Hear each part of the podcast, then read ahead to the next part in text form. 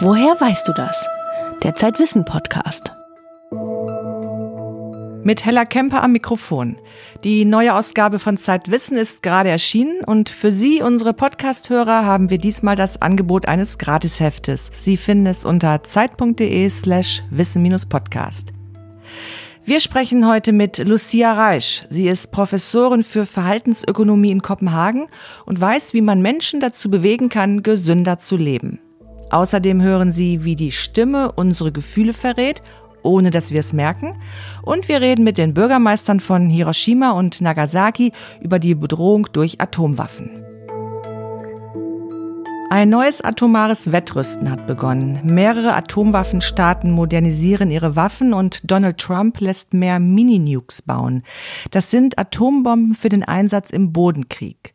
Mini-Nuke klingt harmlos, aber schon drei größere erreichen zusammen die Sprengkraft der Hiroshima-Bombe. Selbst im pazifistischen Japan ist nun die Diskussion über eine nukleare Bewaffnung entbrannt. Sehr zum Entsetzen der Überlebenden von Hiroshima und Nagasaki. Max Rauner berichtet.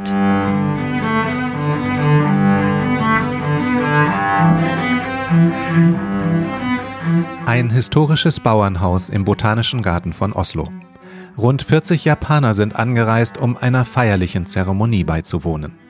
Tone Lindheim, die Direktorin des Naturhistorischen Museums, hat die Delegation empfangen.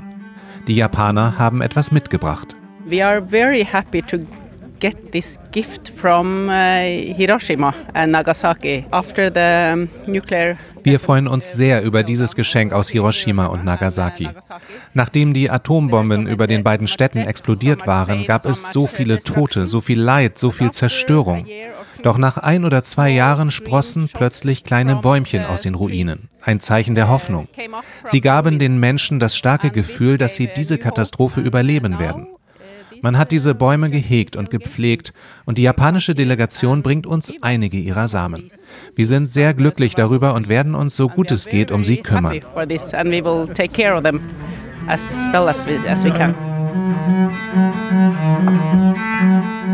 Es sind die Samen von Ginkgo und Jujube-Bäumen. Tone Lindheim steht vorne im Saal mit den Bürgermeistern von Hiroshima und Nagasaki. Gleich werden sie die Baumsamen in Blumentöpfe einpflanzen. Unter den Zuschauern befinden sich auch zwei Dutzend Überlebende der Atombombenexplosionen von 1945. Masakazu Saito war damals ein 22-jähriger Soldat, stationiert in Hiroshima. Er hörte ein Flugzeug und schaute in den Himmel, weil die Amerikaner damals oft Flugblätter abwarfen. Diesmal war es die Atombombe. Saito erlitt schwere Verbrennungen und wurde unter den Trümmern der Baracke begraben. Fünf Rippen waren gebrochen, er hatte Glassplitter im Körper und war bewusstlos. Erst im Krematorium wachte er auf, wo er mit anderen Leichen verbrannt werden sollte. Saito machte sich bemerkbar und wurde gerettet. Seitdem ist er ein Anti-Atomwaffen-Aktivist, inzwischen 94 Jahre alt.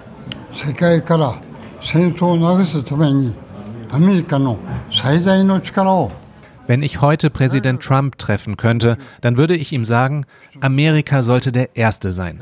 Der Erste, der mit aller Kraft dafür kämpft, dass wir keine Kriege mehr in der Welt haben. Mit all der Macht, die Amerika hat, mit all seiner Forschung und all seinem Wissen. Ich hoffe auch, dass Amerika der Erste ist, der seine Atomwaffen abschafft. Im Moment sieht es nicht danach aus. Donald Trump hat eine Modernisierung der amerikanischen Atomwaffen angeordnet und plant laut Time Magazine sogar neue unterirdische Atomwaffentests in Nevada. Nordkorea wiederum besitzt inzwischen 10 bis 20 Atombomben und testet Interkontinentalraketen. In Japan wird nun darüber diskutiert, ob das Land amerikanische Atomwaffen stationieren oder sogar eigene entwickeln sollte. Tomihisha Taue, der Bürgermeister von Nagasaki, hat dazu eine klare Position. Ich bin sicher, dass Japan niemals Atomwaffen besitzen wird. Als einziges Land, das jemals die Folgen einer nuklearen Explosion erlebt hat, spielt Japan eine wichtige Rolle als Brücke zwischen Atomwaffenstaaten und Nicht-Atomwaffenstaaten. Das japanische Volk wird niemals tolerieren, dass die Regierung diese Waffen besitzt. Tomihisha Taue und sein Amtskollege aus Hiroshima sind nach Oslo gekommen, weil am folgenden Tag im Rathaus der Friedensnobelpreis verliehen wird. An die internationale Kampagne für ein Atomwaffenverbot, kurz ICAN. Dank der Lobbyarbeit von ICANN hat die UNO einen Atomwaffenverbotsvertrag auf den Weg gebracht. 56 Staaten haben bislang unterzeichnet, aber die NATO-Länder und auch Japan sind nicht darunter. Sollte Japan sich anschließen? Katsumi Matsui, der Bürgermeister von Hiroshima, antwortet ausweichend. Hm. 核兵器廃絶をあの願っていながらね、現下の対応はね、やっぱり die japanische Regierung hofft natürlich, dass wir eines Tages in einer atomwaffenfreien Welt leben werden. Aber derzeit stehen wir unter dem nuklearen Schirm der Vereinigten Staaten. Das ist eine schwierige Situation. Wir werden durch die Atomwaffen beschützt, genauso wie die NATO-Länder.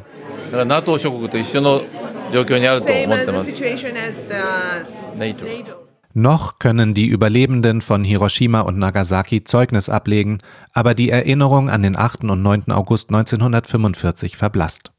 Sie soll in Museen, in der Kunst und in der Musik konserviert werden, und auch die Setzlinge im Botanischen Garten von Oslo sind nun ein Teil der Erinnerungskultur. Und das Atomklavier, ein Instrument, das man aus den Ruinen von Hiroshima geborgen und restauriert hat. Zum Abschluss der Nobelpreisfeierlichkeiten spielt der Popstar John Legend darauf ein Liebeslied, begleitet von Sarah Larsson.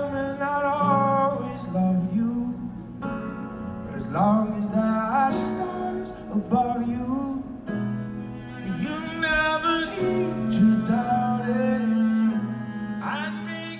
John Legend spielt auf dem Atomklavier von Hiroshima. Es sei aber nur noch sehr schwach radioaktiv, sagt mein Kollege Max Rauner. Für die aktuelle Zeitwissenausgabe hat er in Oslo einen norwegischen Ex-Diplomaten und Physiker begleitet, der mit anderen Experten übt, wie man atomare Sprengköpfe zerstört. Denn trotz der Kriegsrhetorik zwischen Donald Trump und Nordkorea verhandeln die USA mit darüber, wie man die Vernichtung von Atomwaffen eigentlich überprüfen könnte. Eine Recherche, die Hoffnung macht. Nichts verrät über einen Menschen mehr als der Klang seiner Stimme. Ist sie schrill oder kraftvoll? Klingt sie gepresst oder überschlägt sie sich? Die Stimme ist Ausweis unserer seelischen Verfassung. Zeitwissenautorin Anna Frank hat recherchiert, wie unsere Stimmung die Stimme beeinflusst. Memo, memo, memo, memo, memo, memo. Pa, ta, ka. Hm. So. So. Katharina Schütz wärmt ihre Stimme auf. Sie arbeitet als Schauspielerin und Sprecherin und die Stimme ist ihr wichtigstes Werkzeug. Mit ihr verdient sie ihr Geld. Katharina Schütz kennt die Wirkung der Stimme auch im Alltag. Man entscheidet ganz schnell anhand der Stimme, ob die Person einem sympathisch ist oder nicht. Das geht wahnsinnig schnell. Also in den ersten Sekunden passiert das. Ich glaube sogar, dass wenn man die Augen schließt und eben wirklich nur hört, dass man sehr genauer eine Person erfassen kann, als wenn man sie sieht dazu. Ist uns eine Stimme sympathisch oder können wir sie nicht ausstehen? Birte Heckmann arbeitet als Logopädin und Stimm- und Sprechtrainerin für die Deutsche Stimmklinik in Hamburg. Ob wir eine Stimme als angenehm empfinden, entscheiden wir oft nach unserer frühkindlichen Prägung, sagt sie. Wenn ich von meiner Mutter das kenne, dass sie immer mit einer sehr weichen, sanften Stimme mit mir gesprochen hat, bin ich das anders gewohnt, als wenn ich es gewohnt bin, dass meine Mutter mal sehr resolut mit mir gesprochen hat. Das kann dann natürlich unterschiedlich einwirken auf meine Vorlieben.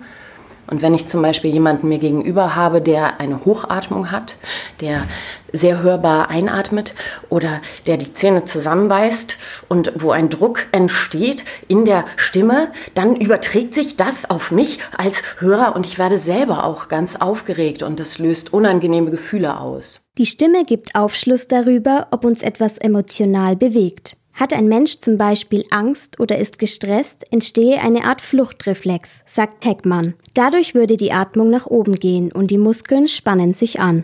Das heißt, die ganze Sprache, das ganze Sprechen wird sehr, sehr viel schneller, möglicherweise höher. Und das ähm, merkt man zum Beispiel auch bei Frauen gerne. Die werden gerne genommen für dieses Beispiel, weil da die Stimme dann in die Höhe geht. Und das ist häufig ein Problem von Frauen, wenn sie zum Sprechtraining kommen zum Beispiel, dass sie sagen, oh, wenn ich dann so aufgeregt bin, dann geht meine Stimme so nach oben. Ja, und das kommt durch die Spannung, die dann auf die Stimmbänder einwirkt. Sind wir dagegen traurig, lähmt das die Muskeln und die Stimme klingt monoton.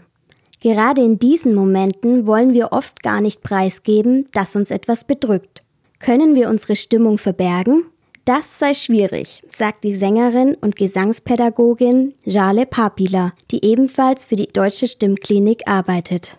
Als Schauspieler ist das möglich, aber ich glaube, man muss es wirklich sehr professionell betreiben, damit es spürbar ist, damit es hörbar und spürbar ist. Es gibt ja auch diesen Stimmabdruck. Äh, dieser Stimmabdruck bewirkt tatsächlich, dass bis zu 99-prozentiger Sicherheit erkennbar ist, wer die Stimme ist. Die Emotion kann geschauspielert werden, aber ich glaube, ein Profi erkennt, ob es echt ist oder nicht. Statt sich zu verstellen und seine Stimme zu verändern, solle man seine Stimmung lieber annehmen, rät die Schauspielerin Katharina Schütz. Sich selber wahrnehmen, akzeptieren, dass es eben so oder so ist, gerade im Moment. Also es ist ja nie oder seltenst perfekt, sondern das Perfekte ist, wenn man sich akzeptieren kann. Also wenn man dies, diesen findet, aha, so ist es jetzt, okay. Unsere Stimme transportiert Emotionen. Doch verrät sie auch etwas über den Charakter eines Menschen? Wer schnell und laut redet, gilt beispielsweise als vital. Aber solche pauschalen Zusammenhänge sind umstritten. Jale Papila meint, dass sie eine Charaktereigenschaft ganz besonders heraushören kann. Ich finde zum Beispiel, dass man in aller Regel Herzlichkeit gut wahrnehmen kann in einer Stimme. Das hat auch nicht unbedingt mit den Tonhöhen zu tun, sondern Herzlichkeit ist für mich verbunden mit ein bisschen mehr Ruhe. Ja? Schön, dass Sie da sind. Ich freue mich sehr. Nein, das ist nicht herzlich, oder? Wenn ich aber sage, ich freue mich sehr, dass ich Sie kennenlerne und wir freuen uns sehr über dieses Interview. Ich glaube, dann fühlen Sie sich ganz gut. Lass mich deine Stimme hören und ich sag dir, wie du dich fühlst. Mit unserer Stimme tragen wir unser Innerstes nach außen. Mit ihr zeigen wir ein Stück weit, wer wir sind. Anna Frank über die Wirkung der Emotionen auf die Stimme. Mehr über die Magie der Stimme, über Tipps für die Pflege und den Einsatz unseres Klanginstruments lesen Sie in der neuen Ausgabe von Zeitwissen. Und am Ende dieses Podcasts stellen wir Ihnen noch eine Passage aus Anne Carsons Essay das Geschlecht des Klanges vor, gelesen von der Schauspielerin Katharina Schütz. Wer möchte sich nicht gesund ernähren und einen nachhaltigen Lebensstil führen? Aber im Supermarkt locken Schokocreme und süße Riegel und der Billigflieger in den Süden kostet weniger als eine Zugfahrt. Um diesen Versuchungen leichter widerstehen zu können, soll es nun Unterstützung von der Politik geben.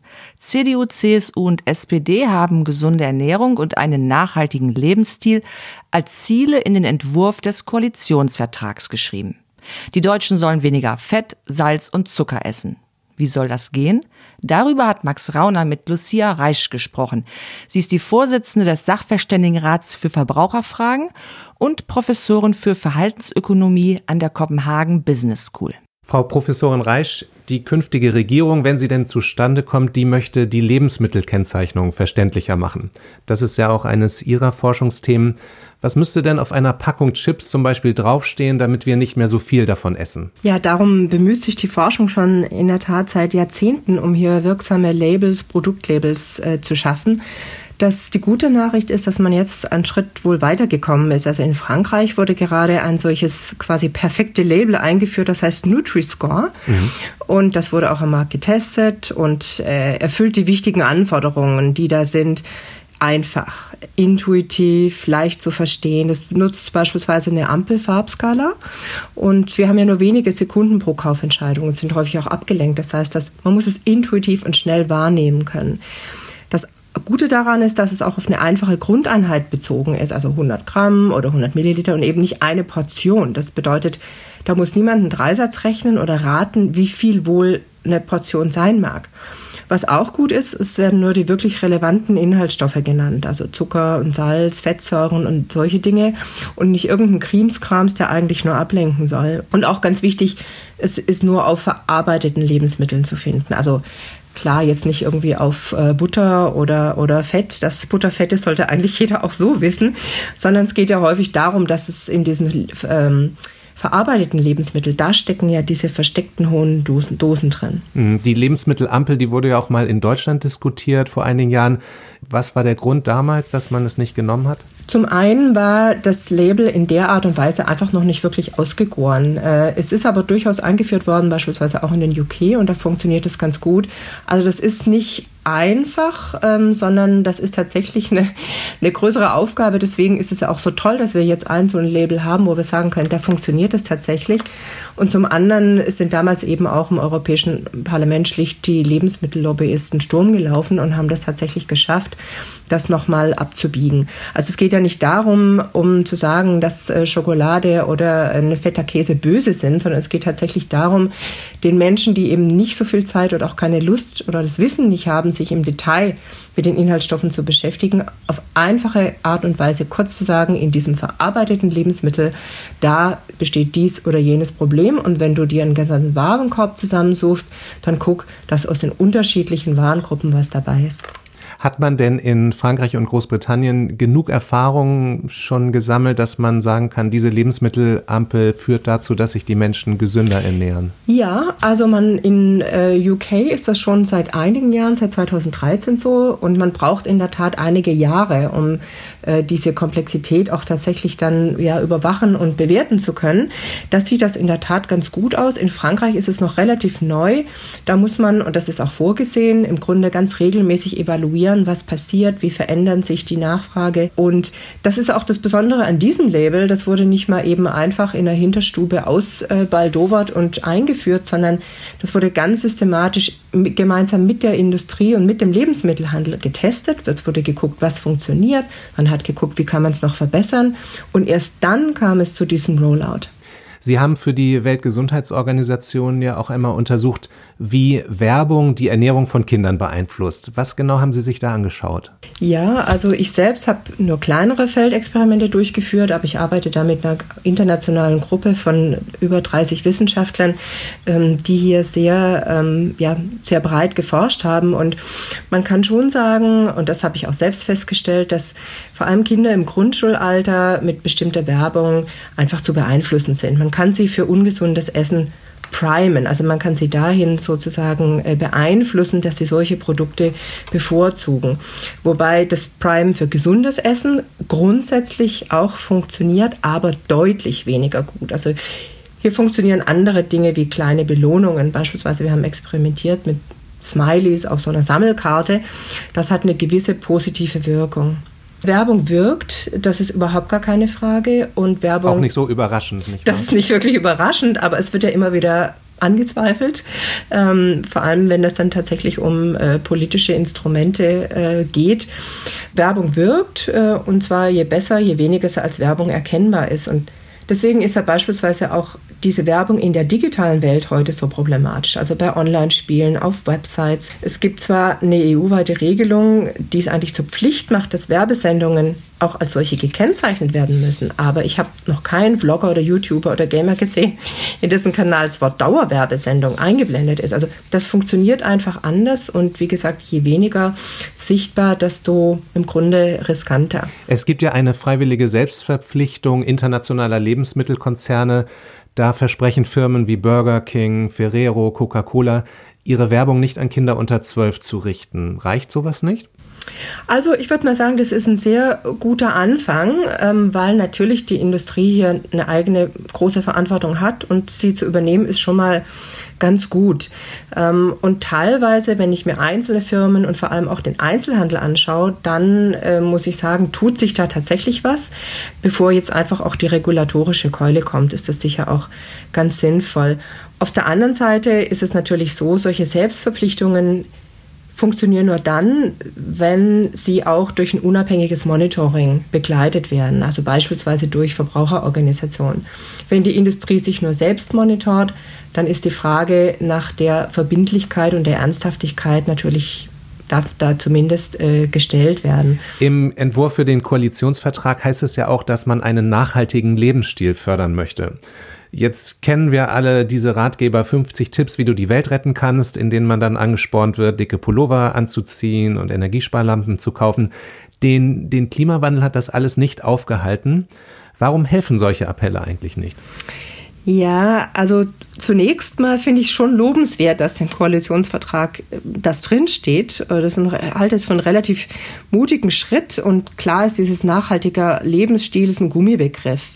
Ähm, auf der anderen Seite hat die letzte Bundesregierung schon ein nationales Programm nachhaltiger Konsum aufgelegt und bin Mitglied im Rat für nachhaltige Entwicklung. Da beschäftigen wir uns seit über zehn Jahren mit einem nachhaltigen Warenkorb. Hier haben wir auch solche Tipps drin. Hier geht es auch um kleine Verhaltensänderungen, um das Lernen, um das sich bewusst werden. Also diese Tipps sind schon wichtig, weil sie ja auch aufklären und auch erinnern und manchmal auch aufrütteln und auch, auch niederschwellige Alternativen vorschlagen und vor allem sensibilisieren sie die Menschen, ja, und sie machen sie auch bereit, wenn das nun andere Instrumente wie Verbote oder Steuern einfach die besseren sind, sowas auch zu akzeptieren. Also sie sind nicht nutzlos. Nur Information allein hat noch nie gereicht. Also die, die, die, großen Herausforderungen, der Klimawandel, das Artensterben, der Plastikmüll in den Meeren und so weiter, die gehören in die Hände derer, die die großen Hebel haben und die großen Räder drehen können. Also eine beherzte Umweltpolitik und verantwortungsvolle Unternehmen, die gute Produkte entwerfen und sich auch um eine entsprechende Produktion kümmern die ressourcenleicht ist und emissionsarm und auch sozial fair. Also hier ähm, sitzen die eigentlich großen Hebeln. Also man, es ist wichtig, aber alleine mit Informationen und Verhaltenstipps passiert relativ wenig. Hm. Das führt ja auch zu dem sogenannten Nudging, dessen Erfinder jetzt im vergangenen Jahr mit dem Wirtschaftsnobelpreis ausgezeichnet wurde, Richard Thaler und ist ja auch eines ihrer Schwerpunkte. Wörtlich übersetzt heißt Nudging ja, dass man die Bürger zu einem bestimmten Verhalten anstupsen, nudgen möchte. Gibt es da positive Beispiele aus dem Bereich Nachhaltigkeit? Ja, da gibt es eine ganze Menge. Also Nudges sind ja so ganz kleine, ich will mal sagen, unspektakuläre Elemente in einer Entscheidungssituation, die dazu führen, dass man eine bestimmte Wahl, also hier die nachhaltigere Wahl, wahrscheinlicher trifft als die weniger nachhaltige. Also es sind keine Gebote, keine Verbote, keine finanziellen Anreize, werden aber wahrgenommen und Menschen reagieren drauf. Und ähm, also in die Nudge Consultants, die fassen das ganz, äh, ganz gut kurz zusammen. Da heißt es im Grunde, mach die Alternative, die gewählt werden, voll die einfache, attraktive Alternative und schau, dass sie richtig getimt ist. Und äh, Zum also Beispiel? Also, beispielsweise, äh, man kann sich vorstellen, was ganz einfaches, Voreinstellungen, ne? Defaults, wie beim Drucker, der schon ab Werk beispielsweise doppelseitig druckt und damit Papier spart. Oder wir haben gerade bei unserem Institut eingeführt, dass das Default-Gericht bei einer Veranstaltung ohne Fleisch ist, man aber trotzdem Fleisch dazu bestellen kann. Also es wird nicht verboten, sondern ähm, es wird ähm, quasi nicht so leicht gemacht. Um, oder wenn Sie ähm, in Neubürger einer Stadt bekommen häufig so ein Willkommenspaket. Wenn man da den Ökostrom reinpackt statt dem konventionellen Strom, dann bleiben die Menschen in der Regel bei dieser Option. Sie können aber jederzeit trotzdem was anderes wählen. Jetzt war ja auch im Gespräch, den öffentlichen Nahverkehr für alle kostenlos zu machen. Ist das auch etwas, was man als Nudging bezeichnen könnte? Also im Grunde ist es kein Nudge, weil es sich natürlich um einen finanziellen Vorteil handelt für die Konsumenten. Auf der anderen Seite hat es absolut Teile von ja, Nudge-Instrumenten in sich, weil ein guter Teil, weshalb Menschen vor allem in anderen als ihrer Heimatstadt keine Busse und Bahnen nehmen, ist diese Hemmschwelle, sich kompliziert durch Nutzungsbedingungen, Tarifdschungel Dschungel zu kämpfen und diese, dieses Element Vereinfachung des Zugangs, einfaches Verständnis, direkter, unkomplizierter Zugang ist ein ganz, ganz wichtiger Nudge. Kritiker sagen ja auch gerne, das sind Psychotricks. Würden Sie das unterschreiben? Naja, Psychotricks bedeutet, dass die Menschen nicht wissen, was mit ihnen geschieht. Also das, was heimlich gemacht wird und dass jemand gezielt manipuliert wird. Und in meinem Verständnis bedeutet das auch, dass die Menschen das eigentlich gar nicht wollen. Also dass ihnen quasi auch die Ziele selbst oder ein Verhalten untergeschoben werden. Und also klar, das Marketing oder die Werbung oder auch Propaganda, die arbeiten mit, tatsächlich mit solchen Psychotricks. Und vielleicht auch für Menschen in unseren zwischenmenschlichen Beziehungen. Aber für Nudging als Politikinstrument, und das ist wichtig, also wenn es eingesetzt wird in einer Demokratie ähm, von einer, ja, wie auch immer offiziellen Stelle, Regierung, dann äh, ist es ja so, und so ist es auch definiert, dass nur solches Verhalten unterstützt wird, dass die Menschen eigentlich auch selbst wollen. Also it's just judged by themselves. Außerdem müssen Nudges als Politikinstrument immer transparent sein, wenn sie Regierungen einsetzen, weil alles andere wäre in einer freiheitlichen Demokratie einfach nicht angemessen. Hm, Sie haben doch zusammen mit Cass Sunstein, der für die Obama-Regierung äh, Nudging gemacht hat, äh, untersucht, wie Menschen in Europa bestimmte Nudging-Ideen aufnehmen. Also den Veggie Day in öffentlichen Kantinen. Wie finden die Leute das? Ja, also wir haben in der Tat, äh, wurde uns immer wieder vorgeworfen, dass Menschen Nudges eigentlich nicht wollen, dass sie sich manipuliert vorkommen. Da haben wir gesagt, das ist eigentlich eine empirische Frage und haben dann jetzt mittlerweile haben wir fast 20 Länder untersucht und haben uns speziell 15 Nudges angeguckt zu Umwelt- und Gesundheitsverhalten. Und es gibt so bei diesen 20 Ländern drei Gruppen. Es gibt Länder, die sind wir nennen die die Begeisterten, ja, dazu gehört Mexiko, da gehört Südkorea. Die finden also in Zustimmungsraten von 70 bis 90 Prozent Nudges diese Art von Nudges wirklich ähm, sehr gut als Politikinstrument. Dann gibt es so eine mittlere Gruppe, die überwiegend zustimmen, aber immer noch ähm, mit also Mehrheitszustimmung. Dazu gehört Deutschland, fast alle europäischen Länder, Kanada, Irland. Und dann gibt es eine kleine Gruppe von Ländern, bei denen stimmt zwar immer noch im Durchschnitt die Mehrheit zu, aber sie sind deutlich weniger mhm. enthusiastisch. Dazu gehört beispielsweise Dänemark, Ungarn oder Japan. Nudging als Politikinstrument wurde ja bekannt äh, aus Großbritannien, wo es sogar eine regelrechte Nudge-Unit gab. Gibt. Gibt, gibt, noch gibt. Auch in Deutschland gab es ja in, ich glaube, vor zwei Jahren eine Stellenausschreibung und da wurden Verhaltensforscher für dieses Thema wirksames Regieren gesucht. Wissen Sie, was daraus geworden ist in Deutschland? Ja, das kann man sogar auf der Website des Kanzleramts äh, finden und die ersten Ergebnisse nachlesen dort. Äh, es geht dabei vor allem um besseres Design, beispielsweise bei Rentenversicherung. Und äh, ich denke, die haben gut gearbeitet. Das war ja von vornherein als Testballon gedacht. Also es wurde gesagt, wenn die Ereignisse gut sind, wenn sie nützlich sind, dann ähm, wird das Team weitergeführt. Wie das jetzt von der neuen Regierung ähm, beurteilt wird, kann ich natürlich nicht sagen. Also ich habe mich damals sehr gewundert über diese Aufregung im Pressewald, aber jetzt sind doch ganz solide Ergebnisse herausgekommen und die, glaube ich, auch gezeigt haben, dass es gar nicht so gefährlich ist und auch da nicht um Psychotricks und Manipulation geht, sondern einfach um empirische Verhaltensforschung.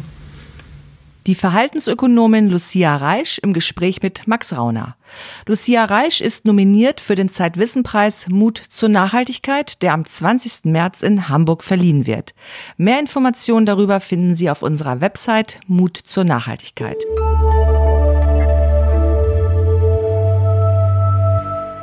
In der Titelgeschichte unserer neuen Ausgabe setzen wir unsere aktuelle Serie fort. Sie heißt Am liebsten würde ich damit aufhören. Tobias Hürter schreibt diesmal über Beziehungen.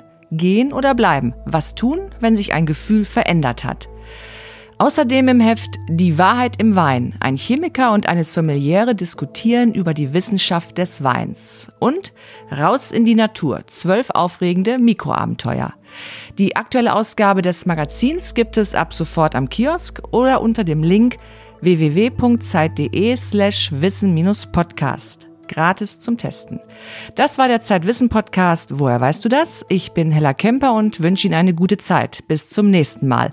Und hören Sie nun noch einen Auszug aus dem Essay Das Geschlecht des Klanges, gelesen von Katharina Schütz. In den meisten Fällen beurteilen wir die Menschen nach den Lauten, die sie von sich geben, ob sie geistig gesund sind oder wahnsinnig, männlich oder weiblich, gut, böse, vertrauenswürdig, depressiv, ob sie kaum besser sind als Tiere oder von göttlicher Inspiration. Und diese Urteile werden rasch gefällt und können brutal sein. Aristoteles sagt, die hohe Stimme der Frau sei ein Beweis für ihren bösartigen Charakter. Denn tapfere oder gerechte Geschöpfe wie Löwen, Stiere, Hähne und der männliche Mensch hätten laute, tiefe Stimmen. Hören wir einen Mann mit sanfter oder hoher Stimme sprechen, wissen wir, er ist ein Kinaidos, ein Lustknabe eben. Eine Person, die abweicht vom männlichen Ideal des Sophrosyne, also der Mäßigung und Enthaltsamkeit, wird durch eine hohe Stimmlage und Geschwätzigkeit charakterisiert. Und in diese Kategorie fallen eben nach Aristoteles unter anderem auch Frauen, Lustknaben, Eunuchen und Androgyne. Die Töne, die sie von sich geben, hören sich schlimm an und verunsichern Männer.